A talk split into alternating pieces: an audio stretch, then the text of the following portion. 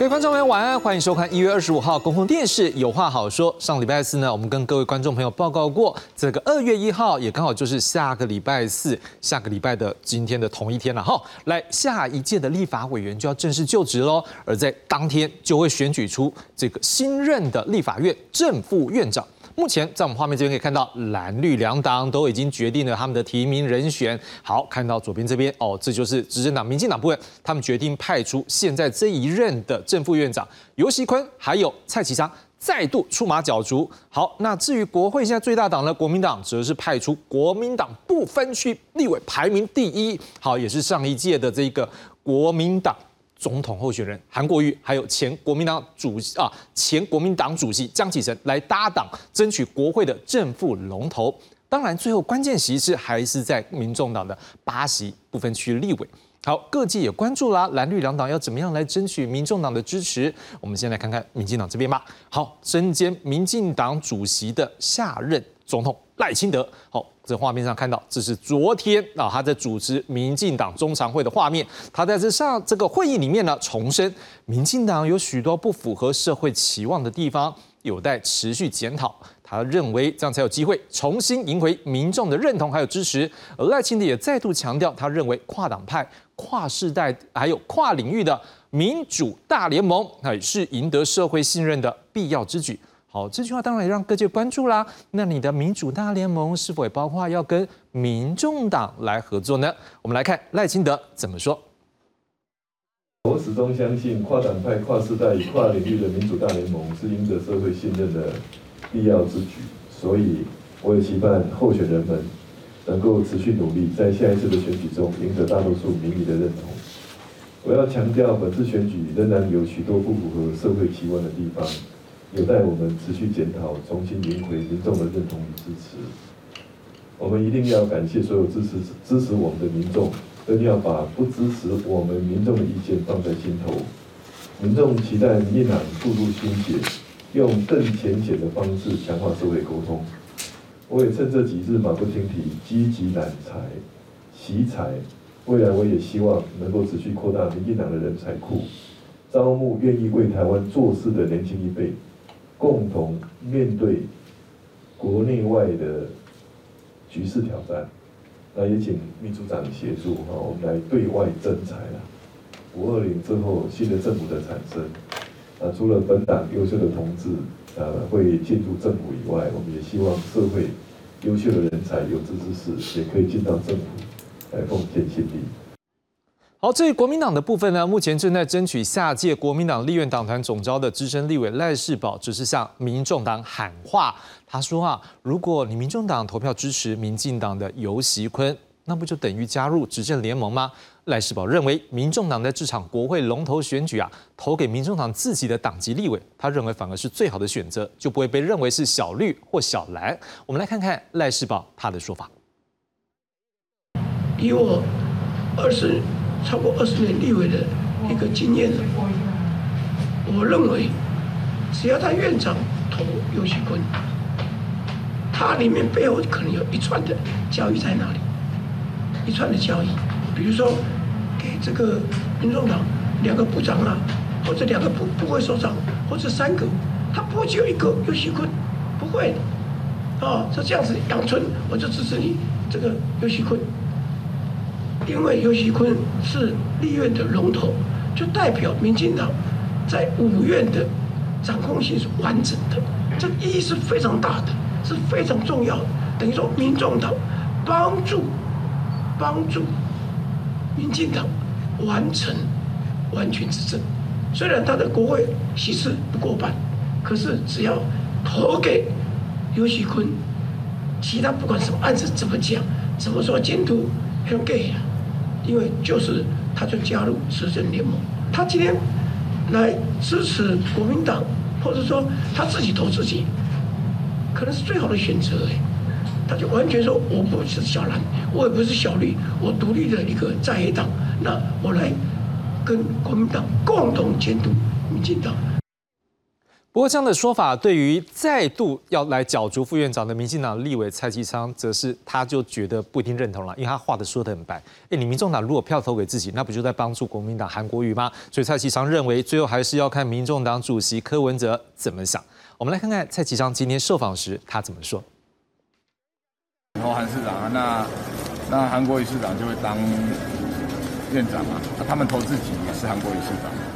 现在球在民众党的手上嘛，所以要看，呃，柯文哲柯主席他怎怎么做决定嘛。哎，那他有喊话说，民进党不要回避这个他们提出的国会改革诉求，这方面您个人有什么看法？嗯，没有什么回避啊。民进党从这八年来，我们首次有机会当立法院正副院长，国会开放、改革、透明，都是民进党，就我跟尤院长在做的嘛。那所以国会的改革，我们一向都不是用说的，我们都是在努力推动嘛。那有一些事情，呃，它涉及到，譬如说可能要修法、要修宪，那这个不是院长的事情嘛，这个是朝野各党团有没有改革的共识嘛。哦，所以我想，民进党不是我们全力在推动国会改革啊。好了，不过外界也关注说，你民进党除了要争取民众党的支持之外，会不会私下也争取国民党立委的支持呢？赖世宝对此回应表示说，国民党不是吃素的。我们来看看赖世宝怎么说。委员，今天如果蓝营没有团结的话，会让绿营看笑话吗？因为绿营他们说这他们是执政的资源，如果挖两票都很容易，你觉得有这么简单吗？我想没有这么简单吧。这个民进党爱怎么讲，我们就他爱怎么讲就怎么讲。国民党也不是吃素的啊。我想这个要挖两票，我觉得。也不容易哦，不容易。所以到时候投票的时候，不团结的话会被别人看笑话。一定要团结，不团结会被看笑话，这一役非常的重要。我们全力支持韩江培啊，我们全力支持韩江培。我听到大部分的立委也都支持韩江培，好不好？到时候投票的时候，是不是可能需要技术性亮票这些？这个这个细节以后再说，好不好？啊，谢谢。好，国民党主席朱立伦二十二号跟国民党新科立委开会时候强调。国民党要团结，他也向民众党喊话，是不是一起团结推动国会改革？而朱立伦也提到，国民党身为要改革的政党，他说一定会是清清白白，绝对不容许任何的金钱或权力的交换。当然了，他说这句话要如何解读，有很多不同的角度，也备受关注。我们来看看朱立伦他的说法。选后，民众最希望看到的，绝对不是。朝野之间为了一个位置在那边互争，而是希望看到的是你到底接下来要为我们做什么？民众看到的是我们需要的那些改革的法案，是不是能够一一的来完成？尤其作为国会最大党国民党，我们有这个责任，一定要一一项一项一案一案的。来完成，也欢迎包括民众党所有的这些在野的朋友，大家一起来团结，让国会的改革一一的完成。至于大家关心的，不管我们正副院长的事情，党团的选举，我们都一定是秉持最重要的，大家一定是清清白白，国民党一定是清清白白，我们要改革的政党一定是清清白白，实实在在，团结一致。绝对不容许任何的金钱或权力的交换。不过外界之前也有一个传闻说，哎，民众党主席柯文哲是不是会来支持国民党的韩国瑜呢？不过民众党表示这是空穴来风，还是要看党团最后的决定。我们来看民众党发言人陈志涵昨天受访时怎么说。另外，因为现在有传出是说，这个柯文哲科主席好像是支持韩国瑜来选院长。嗯。这个我觉得有一点蓝白河，过去在选举期间一个蓝白河的一个既视感，就是很多事情是没有的事情，但是却有很多的空穴来风。那么事实上呢，在选后的第二天，呃，柯文哲主席就一个已经跟民众党的八席立委开过会了，希望能够就这个国会改革的内容，我们提出了具体的主张之后，希望能够来角逐正副院长的人选，都能够来呼应，并且提出他们的国会改革的一些想。想法，所以呢，应该是奠基于这个来讨论后续的合作。那么，其他所谓的柯文哲已经确定要支持韩国瑜这样的说法，呃，我一无所悉，从来没有听过。真的内部还有在进一步讨论吗？就是关于呃政府龙头的选举。呃，事实上，其实主席这几天都在跟呃立法院的几位委员，还有呢他们的这个办公室，陆陆续续的在进行会议当中。那么，当然我们之前就已经确定了团进团出的方式，到最后还是会做一个集体的决策。回到现场，赶紧来介绍今晚来宾，为我们深入解析。第一位要介绍是台湾师范大学政治学研究所教授曲兆祥曲老师。主持人好，两位老师好，各位观众朋友们，大家晚安。接下来介绍是台北大学公共行政系教授刘家威刘老师。主持人好，两位来宾，还有各位观众，大家好。接下来介绍是台湾师范大学政治学研究所教授范世平范老师。呃，志雄好，大家好。好的，我们先来看一下下面这则这个啊立院龙头的选情的综合报道。好，国民党党团很团结哈。继续在讲说好，要保好韩国瑜好，你们要保票。手拿碗筷的妇人要求国民党立委唯一支持韩国瑜不能够跑票。立法院即将进行龙头选举，国民党中常会二十四号通过由韩国瑜搭配江启臣参选下届的立院正副院长。党主席朱立伦表示，选举一定会团进团出，也向民众党喊话。同时，我相信也很清楚的回应了包含民众党的朋友。共同对国会改革的一些想法，都在昨天我们表达的五大改革方案当中非常清楚的展现出来。韩国瑜也在脸书回应民众党的诉求，喊出共同合作修法，再造完善国会，力拼蓝白合作。也一度传出柯文哲将会表态力挺韩国瑜，但是民众党否认了这项说法。更有报道指出，民众党内部有声音希望院长投民进党的游锡坤，副院长则是国民党的江启臣，要分裂投票。不要以讹传讹，两大我们的立场很清楚，就是台湾民众党会有自己的主体性，也会做出自己的决定。那也不需要来分化，也不需要来挑拨。日前其实包含我们民进党的党团总召柯建明也已经公开的回应嘛，民进党这部分呃目前还是规划会去走自己的路这样子。民进党是续推尤席坤、蔡其昌再战，而民众党八席成为关键少数，到底支持谁？黄珊珊强调，民众党有主体性，要等二十六号党团会议才能够决定。记者综合报道。好，实际上大家可能会很好奇一件事情，哎，这个立法院的议长，这个院长。这么重要吗？哦，大家都在抢。我们这边现场有一位曾经担任过国会议员，好了，曲老师过去在一九九六年曾经担任过国大这个代表哈。你是不是从这个角度来告诉我们，对一个国会来讲，议长是不是很重要，还是说也不一定那么重要？我应该这样讲啦，你说它不重要很奇怪啊，因为一个国家国会嘛，尤其我们现在是一院制。我在做国民大会代表的时候，我们那个时候还号称所谓两院制哈。那现在已经是一院制了，只有一个国会，国会议长，你怎么能？能够说它不重要呢？对，对不对？说它当然重要，可是你又说它很伟大吗？也没有啦。为什么呢？因为，呃，严格的来说，它的职权并不大。哈，我们根据我们的立法院的组织法啊，或者根据立法委员职权行使办法啊，根据这几个法律你来看，院长的功能其实主要是两个啊，其中第一个最重要的主持议事。是。那各位讲说这主持议事很简单，没有没有，你要让这个主会议顺利的进行啊，偶尔打架。哦，偶尔打架，偶尔打架，鼓励打架，这个算是没，因为有时候打架不是你你议长能够控制哦，这样是，他这样反而是党团在控制。啊，你议长控制不了啊，但是你如果经常打，天天打，每次打都打上国际镜头，有没有？啊，拜托，那你这个议长真的是不称职。所以第一个重要职责，如何让议事顺利的进行？议事顺利的进行，也就表示你的我们的法案大部分也都可以依照计划完成。这个对国家来讲比较正面。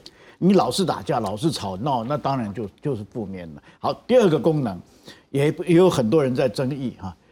当为了要让一，为了要达成第一个目目的，他有的时候呢，在冲具有冲突性法案怎么样？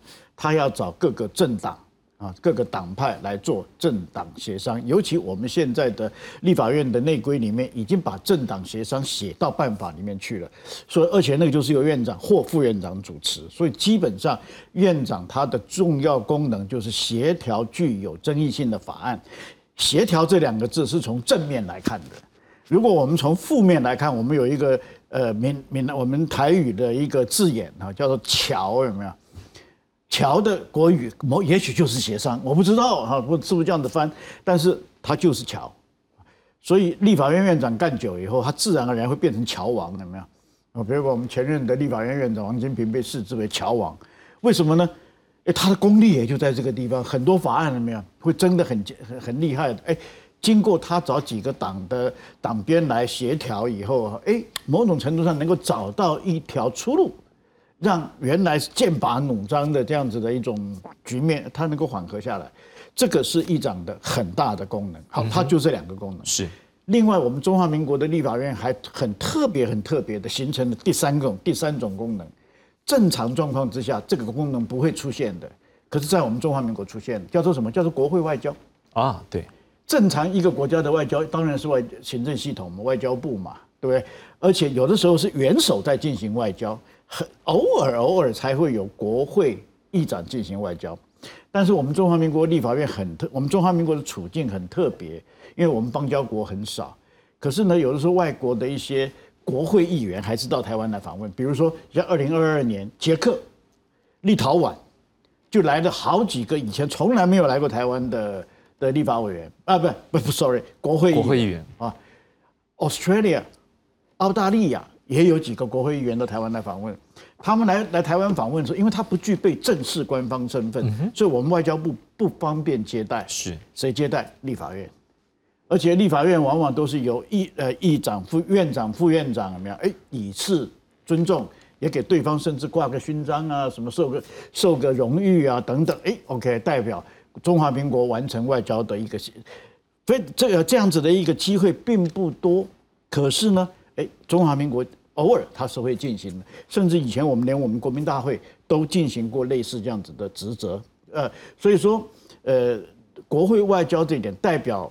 国家接待外宾，他可以接待，他可能也就可以出去访问。是，那代表我们的中华民国的国会到其他国家进行国会外交，哎，这也是一个国会议长的功能。好，大概它的功能我已经说完了，所以从那里可以看得出来，所以你说不重要，我觉得不能这样子说。是，但是你说它重要到一塌糊涂也没有了。所以我的结论是，它地位崇高。但是法定职权不算太大，是好。当然了，老师刚刚已经提到了几个法，我们也为观众朋友来做个整理一下。我们也来看一下，到底就法律上面它怎么样来做一个定义。好，我们现在看到是立法院组织法，它有第三条提到啊，立法院会有一位院长跟副院长，好，正副院长。然后呢，有立法员大家互相选举。好，但是很重要一件事哦，基本上你院长跟副院长是公平中立，所以你不应该不得来担任政党职务。好，换句话说，如果这样的话，我们大家也要来探讨了。哎，不得担任政党职务啊，那你是不是跟政党之间的关系切清楚了嘛？那政党为什么又这么希望哦？我的怎么样，党籍立委要来担任这个议长？再来，我们再我们回到刚刚上一条，不好意思。另外，各位，下面一个最重要，维持立法院秩序。刚刚老师讲到，哈，不，我们不鼓励打架。好，另外来处理议事，跟各位报告一下，立法你可能有听过，有一读、二读、三读。好。在一读的时候是在委员会里面，基本上有所谓委员会的招委，那是各党籍，就是大概会有两位的招委出来，那各党籍依照他的票数，所以现在看起来可能这一次，呃，就是国民党跟民进党可能各一席，但是当然民众党会不会有机会出来就在看。可是后面二读三读，各位他就到院会，这时候院会基本上就是院长来担任会议的主席，不然的话就是有事情他可能就是副院长来代表。当然我们也看过有。一些状况是院长、副院长不在，但是也都是由院长来委托相对议场里面够资深的立委来担任，但大部分就是由议长啊，就是正副院长来担任。好，接下来我们来看下一个，立法院职权行使法第五条，他有讲到说研会。嘿，各位有没有记得每次都讲到说会期结束时候会有说啊，我们要审预算啊，那个要增加的。好，那这时候呢？就大家会说，哎，他休会之后又怎么样？又在延长他的会议。好，所以这时候呢，会期届制的时候呢，你如果要再怎么样呢？必要时候你想要再延长会期的话，这时候呢，就是要由院长或者是立法委员提议。好，这时候我们看到可能有提到院长的职务，不过这边大部分来讲也是通常会有什么执政党的党团会来提出申请，所以看起来院长在这一部分他也都是协调，所以这个空间是没有。好，再来我们来看看下一个。协商议案或者是解决争议的时候，这就是刚刚徐老师有讲到已经入法的部分。来，我们看到基本上院长或各党团可以向院长。可以由院长这一边来发动了，或者是由各党团向院长来请求党团协商。好，那基本上这党团协商呢，不需要党团协商的议案的时候，如果有出席委员第十人以上联署或复议的时候，就交给党团协商。好，那审查有争议的时候呢，主席得裁决进行协商。但是你会发现，他这边都只是裁决进入协商，他并没有说主席就直接可以裁决，他还是要就像老师刚讲要瞧。所以看起来院长在这边也没有什么绝对的一个空间。好，再来我们看下一条。党团协商的时候呢，基本上你看到院长、副院长各党团的党鞭出席，或者是院长主持，或因故不能主持之后由副院长主持。好，然后呢，基本上这个协商日期有主席通知，所以我们看起来主席上空间不大。可是刘老师，我们也看过一件事情，在一些法案的时候，一他们两边都是护着什么主席台，你就看到蓝的、绿的那架开，甚至也有这种冲突过程当中爆发所谓。呃，就是是不是所谓的性骚扰的争议的部分，后来也曾经有司法案件。好，那这些问题就来。如果说国会议长不重要，那干嘛大家去那边冲那个国会的那个主席台呢？是不是某个程度来讲，国会议长虽然说他要政党中立，但是不可否认，他是不是也是有扮演相关的角色？嗯对，没错哈。其实呃，立法院长的确是蛮重要的。我刚才同意这个曲老师讲的这三点哈。第一个就是，其实呃，现在为什么各个政党哈，他们都在争取这个位置哈？因为它其实是一个很重要的权力的象征。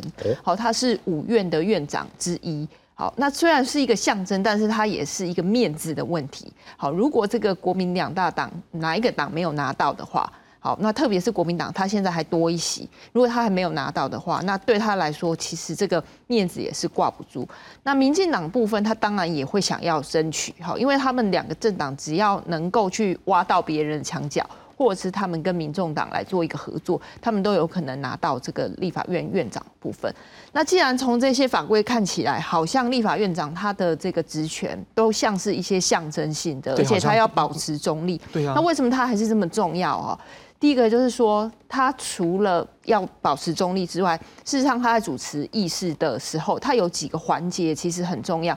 比如说在讨论的时候，他有可能可以制止。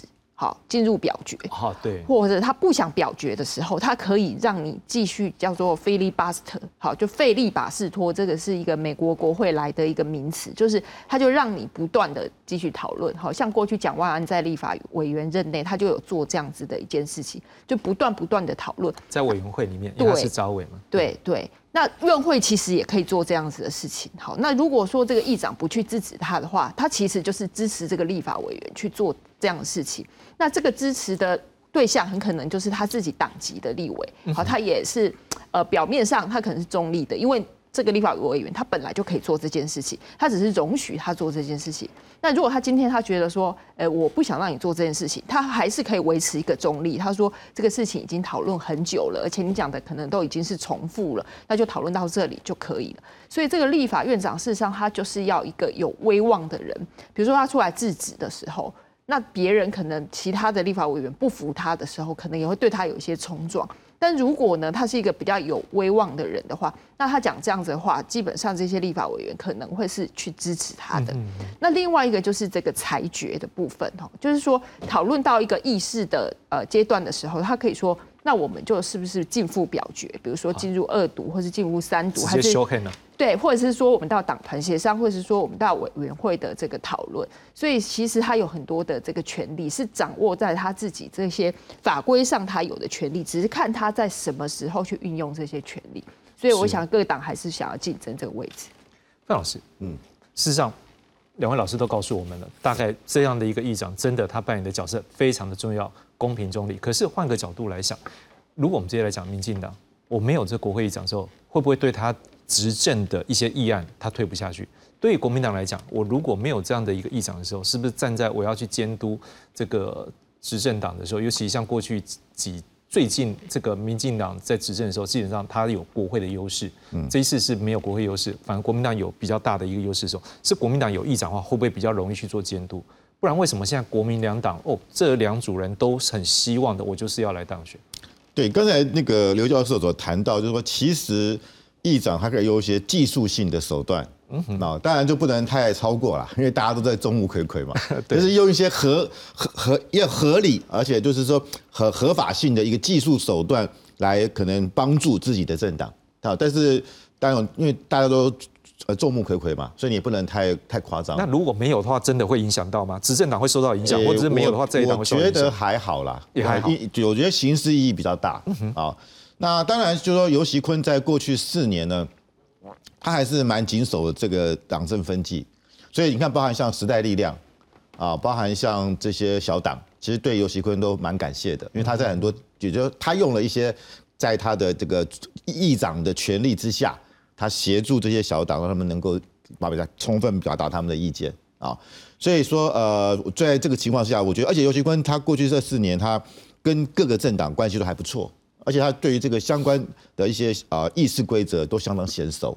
啊，那所以我觉得，呃，他可能很多人认为他已经有经验了嘛，啊，那当然韩国瑜如果担任议长也不错啊，增加我们的娱乐性啊，因为因为他讲话有很多金句嘛，啊，但是他可能就是说他在议程的一些程序上，他可能不是那么熟悉，他可能要赶快的补课。可是他之前是资深立委，他有当过立委，他当过立委没有错，可是当立委跟当主席也不太一样，而且他当立委的时候好像那个呃。呃，到到席率还不是很高啊，有因为他自己是国防，他是也他是国防外交委员会。不过老师，我们先讲，你刚这边我们到时候可能有观众要我们做事实查核，所以我们先保留一下。没有没有，这个这个都有记录的啦。好。因为他有几个会期出席率不是很高。对，那所以说，当然当委员跟当这个议长，我觉得还是不同啊。他有规，因为你还你当委员，你基本上你只要负责咨询。啊，你议事的这个议事的攻防完成就好，但是当这个主席，你就变成说你有很多的程序的问题啦，该要要做决定，你就要做决定，因为影响是一个法案，啊，所以是非常严肃的事情。那第二个就是说，呃，我国会我们的立法院长他还有两个很重要的功能，就是每年的双十国庆，他是大会的主席，是啊，他因为我们是我们最高的民意的殿堂。另外就是说，总统的交接，他的这个国玺也是由立法院院长。啊，在这个后面啊，担担任这个主持人，所以你就看到，如果说韩国瑜当上议长，就到时候五二零交接，就是赖清德跟蔡英文跟韩国瑜啊，那这个是珍贵画面啊，这个我们很很难看得到啊，所以也是很值得我们期待哈。好，那当然就是说现在，呃，我觉得这个这个当然就是目前来讲，呃，第一个阶段要要过半，嗯啊，要要那个，因为我目目目前的话呢，就是说所有的席次要过半，要五十七席，五十七票。我觉得目前不太容易啦，因为国民党。不过老师，我们这波我们待在讨论三个政党嘛，好不好？但是我还是想要追问你一个题目，嗯，如果这么不重要，那赖清德为什么在选举的时候一直在讲说啊，各位，我那个尽量马修、李焕也休听这样，那他不重要，那就不用立法院，他也要过半，他当院长啊，嗯，需要吗？我我觉得其实应该说他的面子比里子更大，是这样子，对，因为终究来讲就是说。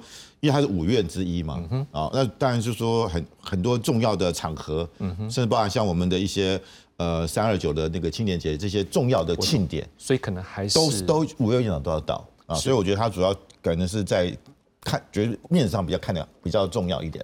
那实质当然我们现在看起来就是说，其实委员会的角色反而更更重要。对啊，那如果这样的话，我们也知道。那个院长跟副院长基本上很少到委员会去做火力咨询嘛，对啊。那如果这样的话，不是反而做院长跟副院长之后，减少了一个党团去，不管是要帮自己的政党说话，还是要去监督执政党，啊不是少一个战力吗？那反而不好啊，不是吗？对，所以说如果说是这样来看，如果说到最后是韩国瑜啊跟江启臣的话，那等于国民党就少两席耶。对啊，委员会就少两。如果少两席的话，那变说国民党就变五十席。反而他变成不不是最大党了，没有了。他投票他混了还是可以那个，但是只是说投票还是有，他们还是，但只是说我说火力上面火力就操作，或者而且你当这个院长副院长，你有很多行政事务，嗯，例如说今天哎要表决了，可是有外宾来访，嗯，那怎么办？是。你怎么说？哎，外边稍等一下，我去投个票再回来？啊，因为他有很多很而且有活些活动不是在立法院里面的，嗯，可能是在立法院外面的活动。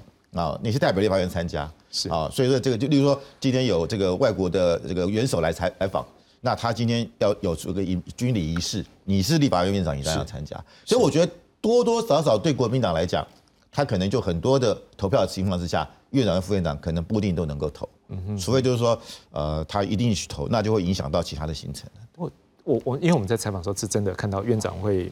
跑来委员会投完之后再，嗯，对，好，那当然还是会有一个问题啊，就是说，老师想请教一下，我们先来切国民两党好了，他现在要来争取民众党的支持，虽然一开始说两边都各自派出他自己的那个代表啊，不是吗？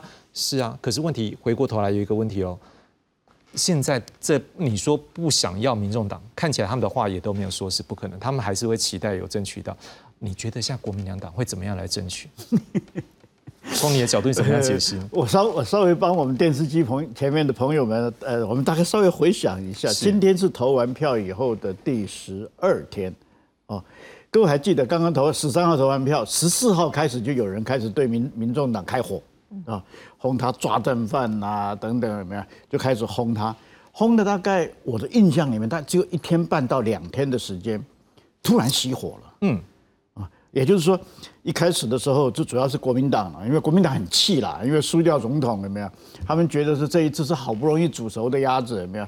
结果居然让它飞掉了，内心里面是很怄啦啊，这个我可以理解，所以就把所有的责任就推到了民众党头上，尤其把推到了民众党的黄珊珊的头上，有没有？呃，意思就是说，好像只要把黄珊珊干掉，有没有？他们就可以重新当选一样哈。但是只有两天就不吭气了。嗯，为什么？为什么？这你问的很好，就是为了这个议长嘛。啊，因为再骂再骂下去有没有？哎，柯。柯皮虽然经常讲说，呃，比如说，比如说的，昨天晚上在一个场合里面，柯皮也公开的讲说，奇怪了，选前骂我算是正常的嘛，现在选我选举完了，那个争论节目有没有？那是叫敢干嘛啊？照照样骂他，他其实不是一个很可以随便让你骂的人。结果你这样子修理他，然后你回过头说，哎，拜托，别别风光，你是敢瞪这些说嘎嘴的哦，他都不会有个人情绪哦。虽然呢，他跟他的发言人也讲了，说我们会有开个党团会议，党团会议会会决定，呃，是的，党团会议决定支持 A，结果柯批说 no，我要支持 B，那怎么办？怎么办？所以嘛，呃，民众党有没有那么重要？就像十三号投完票，十呃十四号，我就听到人讲说，两大党都说。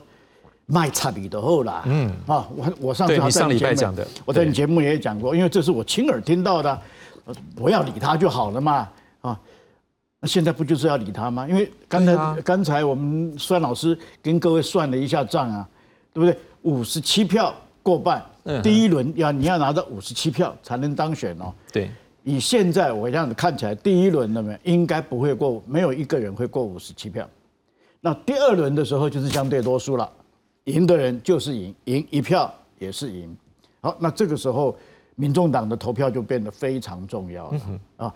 他不要讲说，呃，都集中支持某一个人了，他只要说我开放，我八个人，我开放你投票，有没有？那个结果你到现在为止都不会知道的。所以我们一直到今天为止，距离投票大概只剩下一一个礼拜了。到今天为止，我们都没有办法判断说。谁会当选？这个反而跟大选不一样。我记得我在我我在志雄你的节目里面，大选前大概是两三个月，我们就说大概谁就会当选了。对赖清德那时候当选，我们可以看得很清楚。刘老师、范老师，我们都参加过这个节目嘛？你看那个那个三个人的那条线里面，看得还不够清楚吗？可是今天是韩这一组会赢，还是由这一组会赢？没有人知道。我跟你讲，到今天为止，不要说今天了，再过两天你也不一定知道。所以说，它这个变化是一直在进行当中。那不过这两天，我觉得稍微有一点点进展的是，包含除了他的发呃，民众党的发言人公开讲以外，呃，柯批也公开讲过，基本上团进团出啊。所以换句话讲，八票很可能会一致性的投票。那他一致性支持谁，那就变化很大了。不过这里面还是有一个变数，我提醒大家观察啊，就是他有没有可能院长八票投一个党。副院长八票投一个党，嗯，然后形成的结果就是院长跟副院长的不同党，是这个可能性是存在的。下一轮我们就来讨论民众党他会怎么想。我们这轮先从国民两党来看的话，来刘老师，我想问一下，我们先从国民党来谈起好了。那你觉得国民党现在会想要怎么样去争取他选票？因为不可否认，像刚刚老师刚刚讲到蓝白河的过程当中，到后面有点双方有点像并兵嘛。那这种感觉情绪上还是在。然后抓战犯这件事情一选后也都是有人直接挑到黄珊珊去了。好，更不要讲说柯文哲可能你刚才说经不起人家，对不对？这是那个曲老师你说的，不是我说的。是我说的。OK，所以如果这种状况之下，国民党现在是不是有试着要去修补跟这个民众党之间的关系呢？还是说，就像我们刚刚看到，他会希望是说赖世宝讲的，他就投给他自己就好了，哦，这样就不是小蓝，也不是小绿。国民党是不是可能有这两个希望？呃，我觉得国民党是有在争取民众党的，这个蛮明显的，而且我觉得是比民进党还要明显一点哈。其实这个是从韩国瑜的讲话里面是可以看出来的哈，因为我们知道说这个双黄嘛，就是黄国昌跟黄珊珊他们在当选之后，很快的就开了一个记者会。好，他们是说呃要告诉我们说，哎，他们要支持谁？哦，其实不是，他们是讲国会改革的这四点。那这四点其实呃就讲出来了，那它的层次也非常高，呃，未来是不是可以做到这个还要观察，但是我们就要看国民两党他们怎么样去接招啊。呃，其实黄呃这个我刚才讲到就是韩国语的部分，它是比较清楚的有讲到说未来我们可以去提相关的法案来做一些修法，那可能部分或者是全部来满足这个民民众党部分，呃，但是我们可以从另外一个政党就是民进党部分，这个柯总召哈就柯建明他讲的部分，我觉得他的语气上面是比较坚定的哈，他就是说呃这个民众党可能这个这八票是没有用的这个八票。所以这个态度上面看起来是差蛮多的，所以这两党呃，在目前这个态势上来看是有一个差别哦，就是看起来国民党可能比较想要争取这个部分哈，因为他们距离这个过半五十七票，可能是比呃民进党还要近一点，但是我觉得呃民进党他可能也想要到第二轮的时候。再来做一个争取，好，所以他现在会去讲说，呃，民众党也不一定要支持国民党这样子的话，好，从这两个政党来看，才是是这样子讨论。然后第三题才要讨论民众党部分，我们再再讨论好了，我们好，有一个你要再讨论，空间嘛好不好？对对对，虽然虽然这是有相关了哈，是我就先讲国民两党我们先到这边。好，那范老师，我想问一个问题，嗯，您觉得哈，因为讲句实在话，赖世宝当然也是相对资深，他当然如果他真的出现的话，那当然相想必也是跟这个柯建明这个民进党团这个最资深的这个总召来讲，也是应该有一定的拼了、但是一样的角度，我要讲这句话是说，那老柯柯建明他是吃素的嘛，他就这样把这个议长交给国民党嘛，嗯，最后会不会出招呢？当然会，因为柯建明当然他在立法院是老资格的了，对呀、而且对每一位呃立委的背景都了若指掌啊。那当然就会用各种方式啦。啊。最近有说国民党也有两位好像比较不稳啊，特别是民进党现在有执政的优势嘛，所以说，而且我们知道这个他这个选选票是不是像我们之前以为选总统一样啊，是正副院长搭配没有啊？就是说所有的立委都在里面，对啊，然后呢，他既是投票人也是候选人，嗯，所以有没有可能盖错票啊？这个是有可能的。哦，对手会滑上上上一次就有人就赖品妤就有一票嘛，然后有人就说奇怪是怎么赖品妤莫名其妙，赖品妤说我赖赖品妤怕被党纪处分，他说不是他自己投的，就变成说有些人真的真的可能就是看错了就会投票，但是有没有可能有操作的可能性？当然也有。啊、那特别是看起来，呃，这个民进党这次的确是把所有的责任都是交给柯建明，由他来负责，所以他等于说责任重大。嗯哼，啊，如果能够让尤其坤啊这个呃连任的话，当然对他来讲，未来来讲啊，民进党在立法院当然是有很重大的意义。嗯好，所以我觉得看起来呃柯建明会穷尽他一切的力量啊，特别是这次的民众党现在的八席里面，其实跟民进党有关联性的还蛮多的。哦，对，是可以努力的哼啊，包含这个麦玉珍，这位他是外配的代表，他今天才退出民进党，他自己是民进党籍，那因为过去民众党是叫柔性政党嘛，不然像黄珊珊他也有亲民党籍嘛，他们是到今天才新规定是说你是党公职必须要退出另外一个政党。好，那黄珊珊本身跟民进党关系也很密切嘛，大家都知道嘛，二零一二年民进党当初的这个港湖区这些立委。当时的市议员是高嘉瑜，他一直想争取，结果把他推掉了。那时候蔡英文在当党主席，礼让了这个黄珊珊，所以黄珊珊跟民进党关系是很密切的。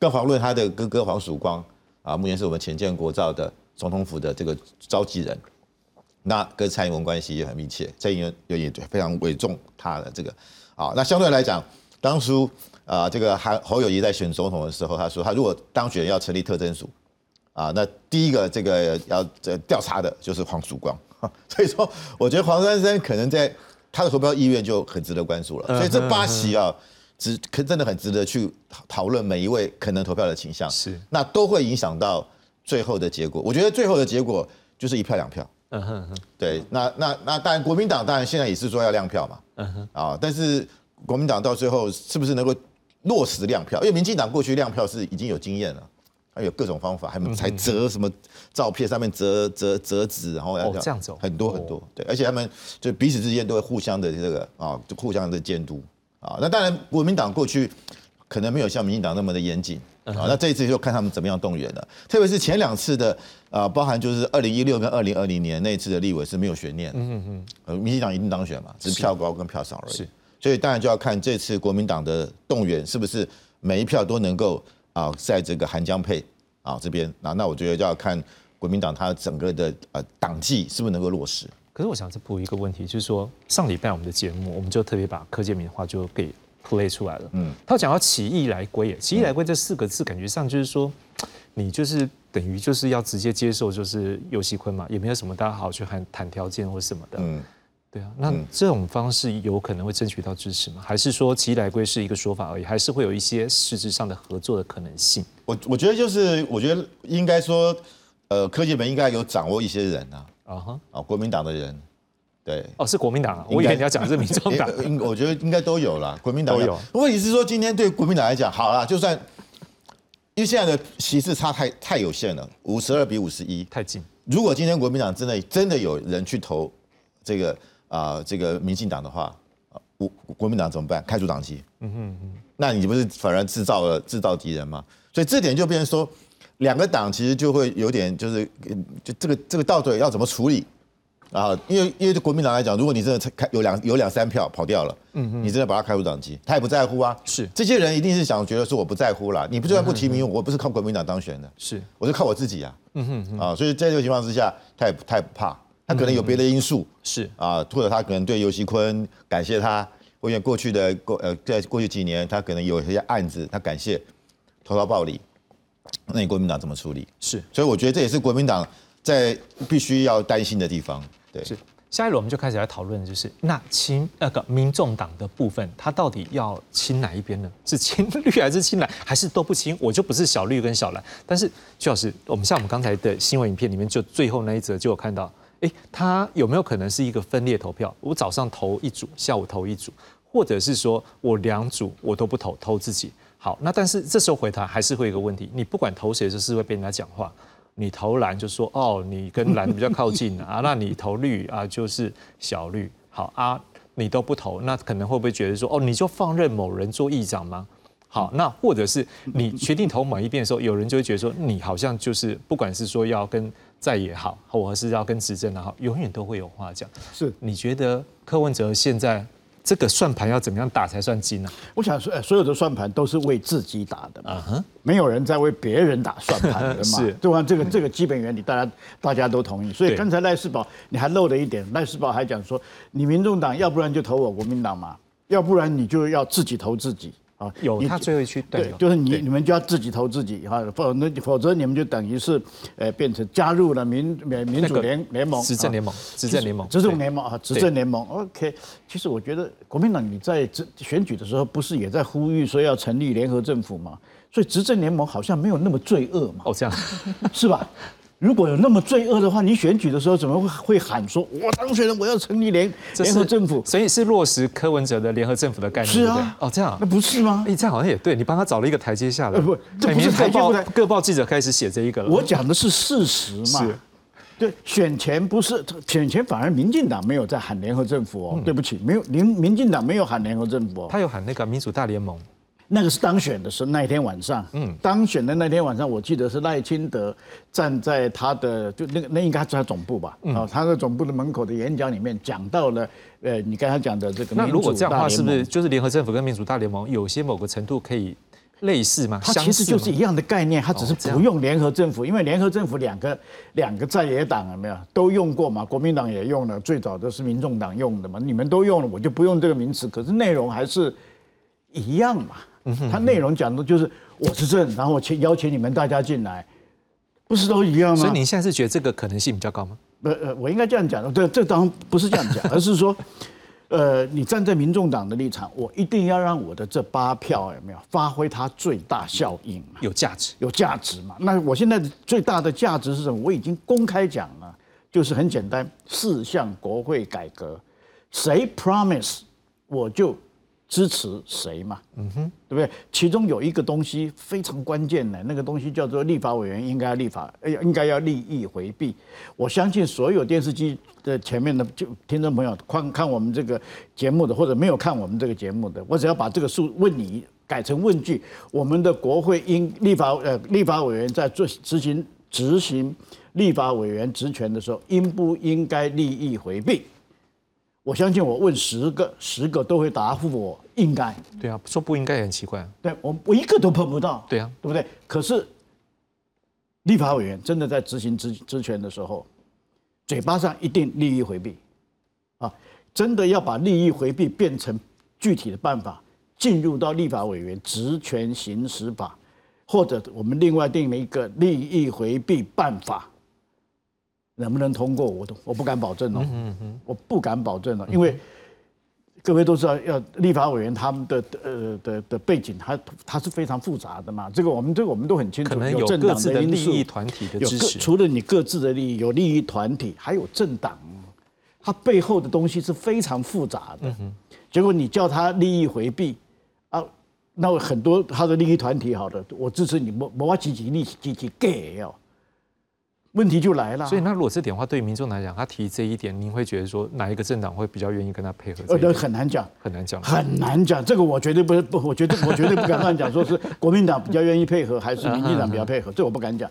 但是至少现在看起来是国民党对议院长有有有有有意愿的人已经公开讲了，啊，对不对？包括韩国瑜 promise 了啊，甚至原来有一个准备要选，后来没选的了，傅昆奇啊，他前两天也开了个记者会，还公开 sign 有没有？嗯有没有？他他也 promise 了啊，但是当然 promise 跟这刘老师刚才讲的 promise 是不是代表等于就是要执行？是这里面也没有等号，但至少他有回应。那民进党当然，呃，尤熙坤刚才也讲得很清楚，他我我我刚才那样讲，并不表示说尤熙坤不愿意回应，那倒没有，而是他现在还没有取得正式被民进党提名的身份。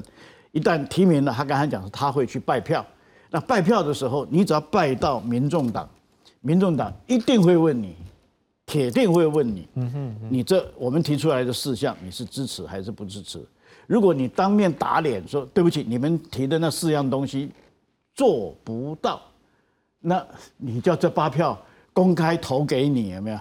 答应投给你，那你这不是在吃民进党、民民众党的豆腐吗？所以老师的意思说，还是要看最后。总而言之我的我的看我的看法是很简单，你们他们提出来这四样的的所谓的国会改革啊，准候选人，你们是不是愿意回应他？这是一个很重要的。第二个，可能民众党也会有一个呃策略上的考量，因为我他已经讲了团进团出，但是院长跟副院长的选举，刚才呃范老师也讲，它不是一个选举，它是两个选举，一个早上一个下午。对，它是两个选举，两个选举，他现在都讲了，我都会，我会团进团出，团进团出支持院长，团进团出支持副院长。可是我从来没有讲过院长跟副院长有没有是一定是同样的，对不一定哦。嗯哼就它还有一个平衡操作的空间。是刘老师，你怎么样看呢？因为说句实在话，民众党换成是任何一个政治人物，我相信啊，实际上要去在这一个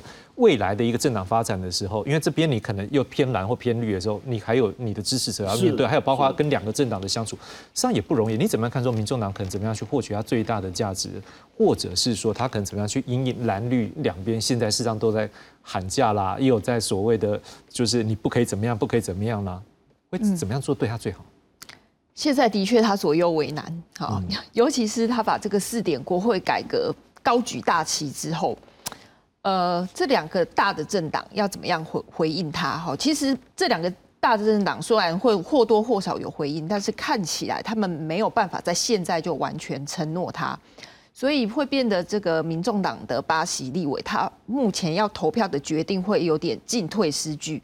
因为这两个政党如果没有承诺他的话，那他怎么样去把这个八票团进团出投给他？所以这个是他现在非常为难的部分。那如果最后呢，这两个政党都没有确实给他承诺，但他又去投票，甚至他只是开放投票，他没有团进团出，这样子都还是一样会被支持者骂，好，甚至是会让人家质疑说，那你这个国会改革的这四点是讲真的还是讲假的？所以他现在的确是非常的左右为难。那我们记得说，其实刚选举完之后，大家都说。哦，民众党是很大的赢家，好，不要说不要说全赢啦，哈，就是很大的赢家，从五席变成八席，哈，那而且他们的这个呃不分区的票是三百多万，哈，的确是选的选的非常的好。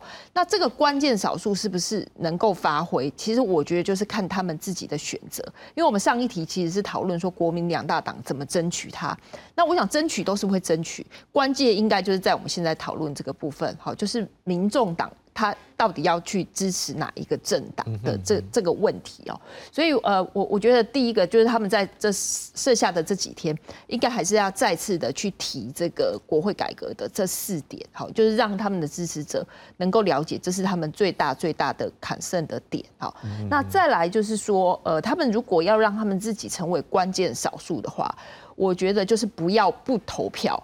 好，如果他不投票，或者他投废票，因为这个都是有可能，那等于说他会浪费掉他的关键的少数的这八票。如果他采用的是呃，就是所谓自由投票、开放投票的话，我觉得很可能他们也没有办法变成关键少数，因为这个投票结果不是他们预期的，他们的党团没有讨论过他们要支持谁，让大家自由的去跑去投票的话。这样子就像刚刚范老师讲的，这这选举最后会投出谁当院长，我们自己都不知道。所以在这样的情况之下，我觉得他就不会是关键少数，反而这个结果是非常随机的，我们没有办法预测的。而且这巴西是不分区，是政党不分区，对，是政党不分区，所以应该要有政党的立场。那我也支持，就是这个投票就是技术性量票，或是未来修法。就让他正式的亮票，甚至他就是按按灯，就是按下去之后就知道每每一个人投票是投给谁。因为现在是政党政治嘛，那所以立法委员对人民负责，对政党负责，我觉得这都是应该的。好，所以对民众党而言，比较聪明的做法，他要让自己成为关键少数，我觉得他们还是要有一个团进团出的做法。但不过我也观察到，其实柯文哲他当选的时候，他讲的是说。他们未来党纪不会这么严明，哈，他他一开始是说不见得，哦，就什么事情八个人投票都要一样，那反而是后来这个双黄在讲的时候，他们的做法是不一样，他们要团进团出，所以这里面可能有一些冲突。那我们也可以从这一次的投票来观察，到底未来民众党会是一个怎么样的政党，是柔性政党吗？好，还是真的是可以团进团出？范老师，实际上刚刚徐老师讲到一个点，哎，果然是。对柯文哲最了解，就是要对这政党的价值或利益要有嘛。我们也知道一件事情，柯文哲在这一次因为总统、副总统没有当选，他未来的要扮演的角色，而且要去像他讲，跟小草们讲，四年后对不对？那这样他必须要有扮演好，就是一个在野党主席的角色，但是他并没有在国会里面。所以如果站在他的角度，你觉得？他有在巴西在国会，但他自己本身没有在国会。他怎么样的一个决定，可能让他能够扮演这个在野党主席，又有这个国会有八位立委在那边说，这个是怎么样的一个互动关系，对他最有帮助的？所以这次的选举会不会有可能他会从这样的角度来思考，他要支帮忙帮忙哪一边？要帮忙蓝还帮忙绿？有没有可能这样的考量？对，就是说，如果以民众党来讲，因为他目前他只有八席啊，对他如果联署。是法律案要十五人才能联署哦，如果是非法律案是十人，所以还是要跟蓝绿两党对，就是说，所以我觉得他不会笨到说把这八票就是说啊浪费掉，他一定要把这八票做一个最关键，而且对未来民众党在立法院运作最有利。是，所以为什么大家会说团进团出？然后刚刚曲老师也讲，他可能呃院长是投尤其坤，副院长是投江启臣，就是我两边都不得罪嘛，那增加我未来合作的可能性。哦，我觉得这个当然是从政党的利益角度去看，但是就是说，我我因为我觉得就是以民众党的成员这八席来讲，去支持韩国瑜的可能性可能比较低啦。哦，啊，因为呃里面大概都是蛮专业的人士，甚至跟民进党关系比较好啊，特别是我刚黄国昌，黄国昌过去他也是比较是从太阳花学运嘛，所以他这两人跟民进党有点互相批评。可是如果要他做决定，可能他投韩国瑜可能投不下去。嗯哼，另外你说林国成，林国成过去跟黄珊珊就是这个同样是这个亲民党啊，那再来就是陈昭之，陈昭之他过去大家这样跟民进党也是有点渐行渐远，可是他是阿扁体系的，我相信他也比较难投给韩国瑜，所以说这些票一定是民进党要继续去争取的啊，所以呃，那会不会开放投票？这也有可能。就柯文哲说，反正我们就开票，你们自己投。刚才刘老师也分析一下，那这对于他的一个政党的一个特色，或者是他以后在立法院说话会不会？因为民众党过去我们讲他是柔性政党嘛，就不强调党纪啊，甚至可允许你跨党。可是从最这两天看起来，他慢慢是有从柔性政政党走向刚性政党，包含黄珊珊跟麦玉珍的这个党籍的党籍问题。对，然后加上就是说有说啊，蔡碧如啊回来要成为中央委员的目的，就要把这八个。不分区啊，要他们乖乖听话啊，这个当然是有人要传说了。那如果这样就变成说，从柔性变刚刚性政党啊，那这样会不会引发这八位的不满啊？因为其实我要讲的这八位里面，像黄珊珊跟黄国昌他们都自主性蛮强的啊，甚至有人预言就是黄珊珊现在已经俨然成为一个民众党的一个重大派系啊，那他会不会完全听柯文哲的？会不会造成柯文哲跟黄珊珊之间彼此因为角这个彼此的主导性？有一个问题，他们是政党不分区立委。如果说是有个人特色，那应该是从区域立委。那如果是政党，应该他是这个角度，是不是政也是政党政治赋予的一个责任？